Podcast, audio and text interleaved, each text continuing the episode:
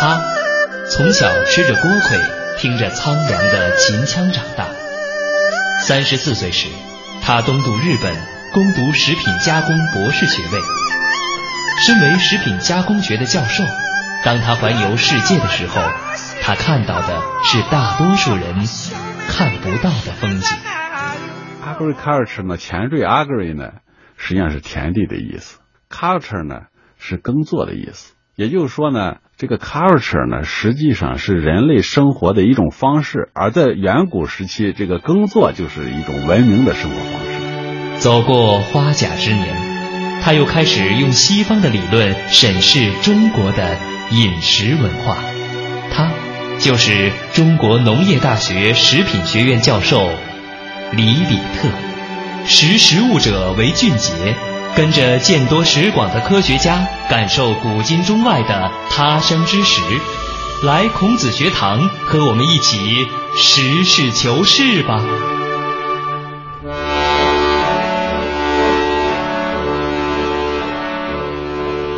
各位听众，大家好，欢迎您收听今天的孔子学堂。那么今天的学堂呢，我们继续用食品学的理论啊，来解析中华饮食文化的特色。那么今天做客我们孔子学堂演播室的呢，是来自中国农业大学食品学院的教授李李特老师。李老师您好，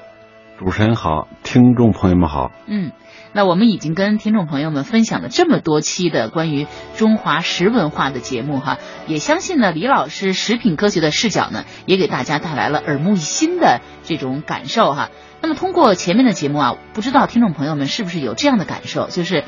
中华食文化无论怎样去发展，始终呢都跟中国的传统文化保持着千丝万缕的联系。对，呃，而我们今天要跟大家讨论的五味调和，其实就更是我们中华文化和谐的一个最直接的体现了哈。对，嗯，那比如说五味调和中的和。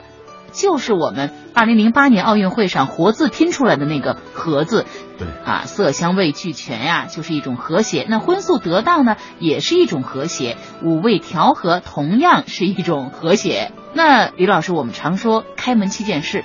柴米油盐酱醋茶。对，那这七件事当中呢，有四件都是调味品。对，嗯，可想而知，调味品在日常生活当中的举足轻重哈。那么一说起五味呢，我们都知道是指呃酸甜苦辣咸这五味，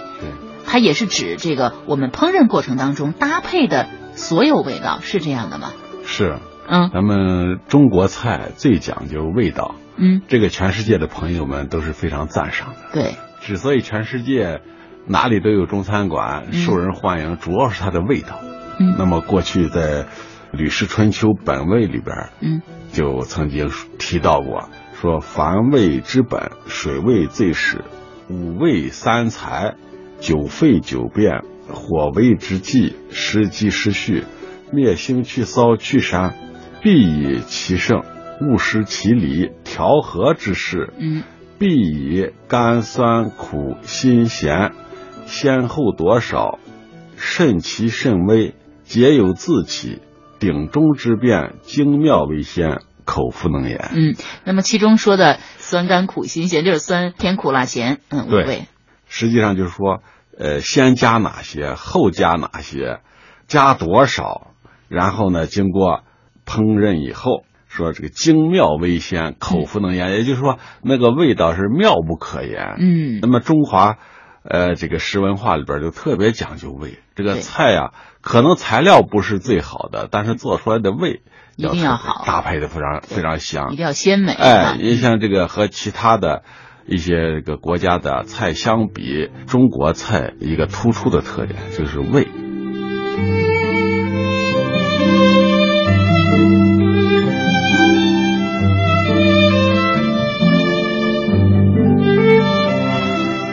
除了酸甜苦辣咸以外呢，嗯，中国的饭里边还讲究了一个味。这个味呢叫鲜味或者叫脂味，这个鲜味从哪儿来的呢？好多就是咱们过去就是从发酵得来的，把咸和鲜结合起来。嗯，比如说做的各种酱，像孔夫子说啊，不得其酱不食。 不得其酱 不食，对。这个酱实际上就是经过发酵，现在人们知道了是这是蛋白质，这个发酵以后，呃，降解以后产生了很多。氨基酸，对人体非常哎，这些好的氨一基些酸东呢，呃，有非常好的让人愉快的味道，啊嗯，甘氨酸呀，包括后来人们发现的，像这个谷氨酸钠，就是咱们说的味精嗯，啊，就是这样发酵发得现到了。的。哎，对，一说起这个鲜味儿哈，对，的确像您说的，就会让人想到，哟，中国菜是不是更多的是要放味精啊？其实这是一个误解，日是本日本人哎对他先在海带里边儿嗯提取了一种鲜味物质，后来发现这叫谷氨酸钠，嗯，实际上就是味精，对它叫味之素。对，哎，咱们实际上呢，后来发现咱们中国过去做的酱嗯，里边儿主要的成味物质就是其实些就是物这质种东西，哎，嗯，好多东西要经过发酵了以后，增加它的鲜味。有些东西啊，你看这个外国产，但是中国人喜欢吃，把它做的很好吃。你看我去过一次南非，嗯，这南非大鲍鱼很有名，嗯是吧？对，没错儿，但是南非人呢，他他不大会做吃也鲍不会鱼啊，所以他不会做，哎，很便宜， 对说鲍鱼嗯都卖不过那其他那对杂对小鱼儿对，。没错儿，为什么呢？就是说鲍鱼你要不会调味，它就是个腥味儿，对，哎它根本就不好吃对，。而且你要是不会做的话，他怎么也觉得怎么总总是做不烂呀，对总是硬硬的，咬不动。后来中国人到那儿旅游以后，嗯说是连景色都不看了，整天在海滩 上是整鲍这个 是捡鲍鱼，对捡鲍鱼后来他们一打听说，哎在中国一个鲍鱼能卖一千块，嗯他们都不相信，这对嗯这这玩意儿这么腥还能卖一千块，他不知道。要卖到中国人一定发财。哎。拿回来，为什么说鲍鱼是一道好菜呢？就是它会调味儿，它把嗯鲍鱼这调的这个味道是妙不可言，就是是把这腥膻味儿它先去掉了。嗯就是刚才呃我讲的那个《吕氏春秋》里边儿，就是灭腥取骚除膻，嗯就是咱们这是很五关键问的三才对嗯里边儿对这些，它就有一个很好的做法。那么咱们过去像广东人说的这个。做出来这个叫所谓的佛跳墙，嗯，佛跳墙那实际上就是这 些杂烩，哎，其实杂烩，他就做的这个味道好的，就是说能把和尚都能吸引的跳墙过来，啊，想这来吃我们这个菜、哎 是， 要是没有这些味的话，很多包括现在中国人爱吃的所谓鱼翅啊，嗯像这些东西海参啊，嗯这本身都没有什么味儿，甚至就是腥味儿。但是就是咱中国的这种调味，嗯对这五味能够掌握的非常好，这样才能够使得很多的原来不太好吃的东西变得好吃。对啊，不光是满足一个人的一个滋味感，觉得好吃，实际上人的滋味感和人的需求是有关系的。嗯咱们古代人他也很注意这五味和人健康的关系。宋代有个叫陈植的写了一本书，嗯叫《饮食调治》，嗯，他这里边就写到，气味、心肝发散为阳，酸苦涌泻为阴，是以一身之中阴阳的运用，五行相生，莫不由饮食也。所以说，嗯中国呢，他用这种五味来调节人的阴阳，又嗯中国古代他把养生啊就归结的阴阳，火气大就是阳阳性的食品吃的太多了，嗯，哎，要吃一些阴性的食品。做菜要少放盐，还要多吃水果。油炸的东西容易发胖哦。饭后百步走，活到九十九。对于饮食和健康的了解，光靠这些小窍门儿怎么够呢？食品学教授用科学视角带您扫描中西方饮食文化，做新时代的时尚先锋。让我们从实事求是开始。那刚才我们也说了这个五味调和对人体的这个关系哈，那我们从酸来说一说，我们说酸生肝，也就是说这个酸味儿食物呢，它是有增强消化功能和保护肝脏的作用的。这个酸呀是食物里边很重要的成分，咱嗯们中国人发明了这个醋，哎特，别了不起的一个，很了不起的。对你贡看献。呃，其他国家西方人他们为了吃这个酸味儿，他都得挤点柠檬汁啊什么嗯的，他没有醋。嗯，那么中国人呢，咱们说很多省份啊，他做菜的一大特点就是醋。对，哎，这个有醋，实际上现代人就发现，咱们古古书上认为啊，它对肝是有好处的。嗯那么现代人也找了很多，其实肝是造血的，对啊呀、就现代人就发现呢，醋和人的血液的粘度有关，嗯常吃醋可以降低血液的粘度。嗯，哎，软我化在这血个哎管，哎，我前些年在这个呃，日本一个食品综合研究所工作的时候，他有个教授，嗯，他就证明了这个食醋可以让人的血液流动的粘度更更低，嗯低粘度低了，它就容易通过那些毛细血管，就对不会堵塞，就流不会形畅成了血栓。对对对，哎，现代人的很多人就是高血压啊、嗯血栓啊，都是属于这个心肌梗死啊，嗯都跟这个有关。所以说，如何让这个血液能够流畅，嗯他们发现这个醋吃是很关键哎，是所以说咱中国过去呢，什么醋泡花生啊，嗯包括一些呃凉拌菜啊，都是以醋呃为基调的。对而且这个醋呢。增进食欲还能减有减低盐的作用。咱们有些啊东西，你比如说调味的时候，嗯有时候你盐放的太少了，它味道太淡。嗯，但人们一发现呢，咱们就再放点醋以后，虽然盐放的少，哎，这个味道呢也特别有让人能有提味食欲哈也能提味。所以咱们很多都是拿醋啊、凉拌啊，嗯或者是醋对对溜对什么东西啊，或者是对对对哎，是像咱糖们醋一些什么东哎西啊糖醋哎什么东西，总有这个所以这个醋的应用啊，这是在西方不多。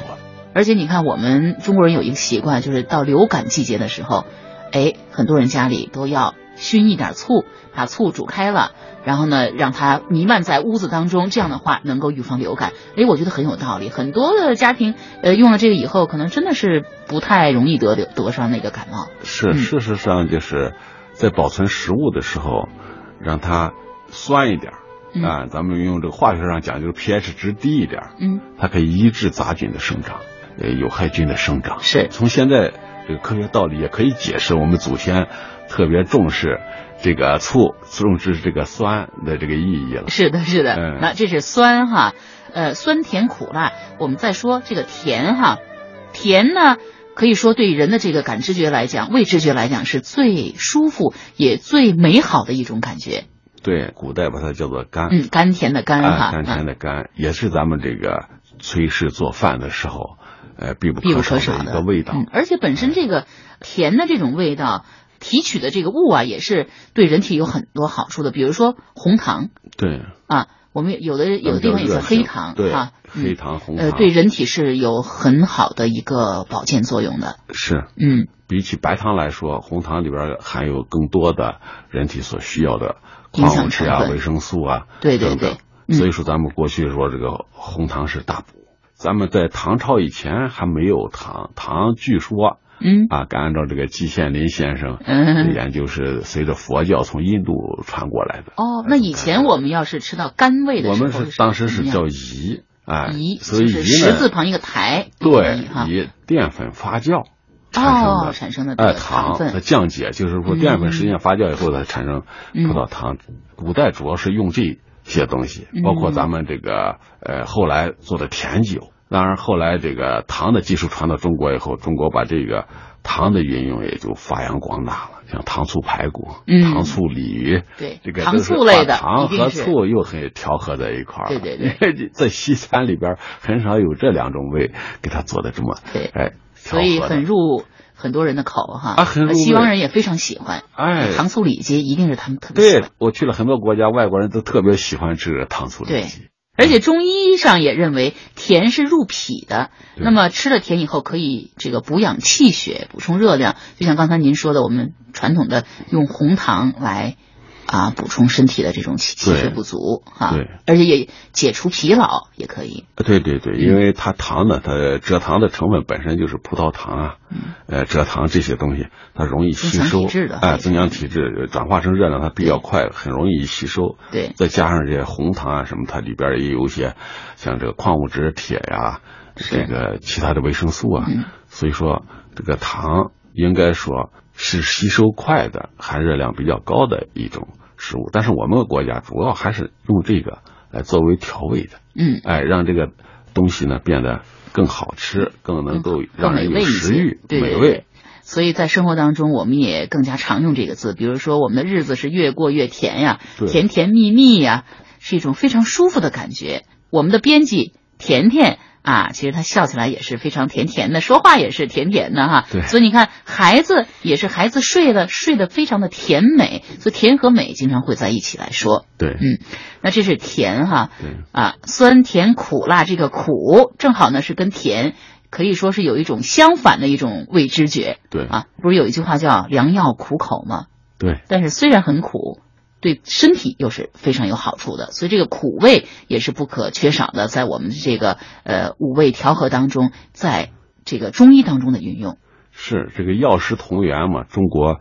古代就有这个呃有些食药两用的嗯这些材料，那就是有些苦，但是它对身体有好处。嗯，我们其实最世界常知道的上就是哎清火。清火，嗯哎，世界上吃苦东西的呃国家不多。那咱们国家呢，你看这有一道菜叫苦瓜，嗯，哇很好吃，其实，哎，其实虽然苦一点有，些人特别喜欢吃苦瓜。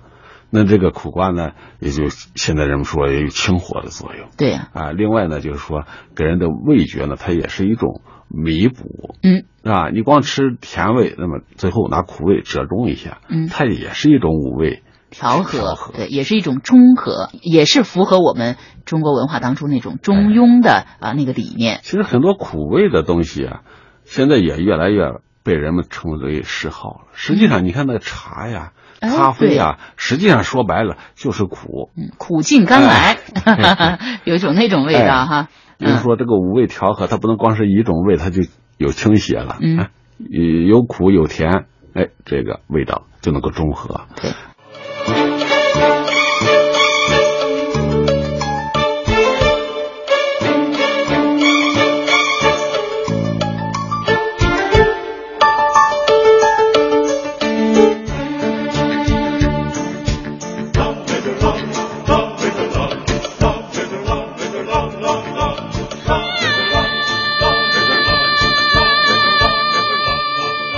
那呃，酸甜苦，那我们说一下辣。我查了一下资料哈，嗯、其实呢，真正的这个味觉啊，刺激你味蕾以后对，然后呢，反映到你的中枢神经以后，产生一种感觉。而这辣，它不是说呃刺激你味蕾产生的一种痛觉，对，没嗯，错。所以它不能包括在这个味觉当中，对对吧？，实际上咱们说过去叫酸、辛、苦，嗯这个咸，嗯，啊，再加上一个鲜，是咱们的五味。这辣，实际上也是中国人在这个做菜的时候特别讲究的一个味。嗯但是西方它没有这个辣这个词儿，嗯它叫 hot。就跟烫了一下，就是烫了一您下刚才说它辣，实际上就是是一个痛觉，是个刺激了一下。啊，怪不得我们的词语当中有火辣辣的阳光一下所，以说它辣一下和烫一下，它这感觉感觉它绝对是是一样的其实咱中国那个辣，实际上也是很精妙的。嗯你看，比如说有蒜的辣味儿、葱的辣味儿，嗯，还有这个芥末的辣味儿，嗯，哎现在都叫辣味儿，哎都是以辣前味儿其实这个字是分开的，辣和辛，比如对说可能就是不一样的感觉。对，这个辣椒呢，但虽然是后来传到中国，但是很快的就和咱们中国的这种五味的调和呢结合在一块儿，嗯发展的很快。比如说这个川菜，嗯，那就是以辣为它的突出的一个特色，还有个麻，哎，有辣，麻辣，还有这个云南、贵州嗯、湖湖南南、江西对这一包带括对，哎，都是辣的味道用的特别对好。做菜要少放盐，还要多吃水果。油炸的东西容易发胖哦。饭后百步走，活到九十九。对于饮食和健康的了解，光靠这些小窍门儿怎么够呢？食品学教授用科学视角带您扫描中西方饮食文化，做新时代的时尚先锋。让我们从实事求是开始。啊，那我们说完了其他四种这个味道了哈，那我们说最后一个也是最主要的味道就是咸味儿。对，那我在以前看过一个电影儿啊，电影里说呢，说我们不能缺盐，对如果缺了盐，几天一个人几天不吃盐的话，那人会无力的，没有力气的。对，嗯，所以盐对我们人的身体来讲是非常非常重要的。是。嗯，所以咸味儿肯定对我们这个五味调和也是最重要的，也是很基础的一个调味品吧。对，对于人体来说，这个因为钠是必要的啊，嗯要维持人的体液的正常运转和代谢，这里边要有一定的这个食盐，食盐的也主要成分就是氯化钠嘛。嗯，这个对钠是要有一定的浓度的，嗯，哎，尤其人出汗啊什么的话，嗯就会、呃丧失好多钠，那你就要及时的补充。现在盐当然大家都警惕盐不要吃多了，人们发现吃的太多了，对这个引起很多疾病。是但是在古代啊，盐是比较宝贵的。你像古代过去盐都是国家管的，嗯对，都是哎这个不是官运尤其哈，是不哎不许私运的。对，嗯这是官盐。对那不过去那桑弘羊不是写那盐铁论嘛？对一个国家就掌握一个铁一个一盐，个铁一个盐，都是哎国家掌掌控的，哎绝对掌不能控流的失到私人手里的。对，嗯盐也是很金贵的，所以说那时候用一点盐那是非常宝贵的，也、嗯一般说是盐吃多的情况都不太多。嗯，那么现在当然盐现在比较普遍了，尤其人们吃的东西呢，讲究调味啊嗯，调的太浓，就为了刺激人的这个食欲，调的太浓对身体嗯是有害的。对，但是呢，这个盐呢是不能没有的，嗯，哎，多了也不好。对，多了会造哎成高血压，对，呃，现在造就成一是些其他的疾病。世界卫生组织推荐嘛，每天大概就是六克左右。嗯，每天六克左右啊，大家记住了，哎每人每天的盐的食用量应该是六克左右。哎，如果说极度的没有食盐，那么人的生命也会受到威胁。是，咱们过去有一句话叫“好厨师一把盐”， 就是说的这个五味里面这个盐是很重要的哈。哎很重要，既不能多也不能少。是，您能不能给我们听众朋友，就是讲一讲要做到五味调和需要注意的几点呢？这个五味调和的精髓呢，嗯也就是说要让它恰到好处。嗯，一要呢浓淡适宜，二要注意各种味道的搭配。嗯，也就是说适合人们的嗜好、口感，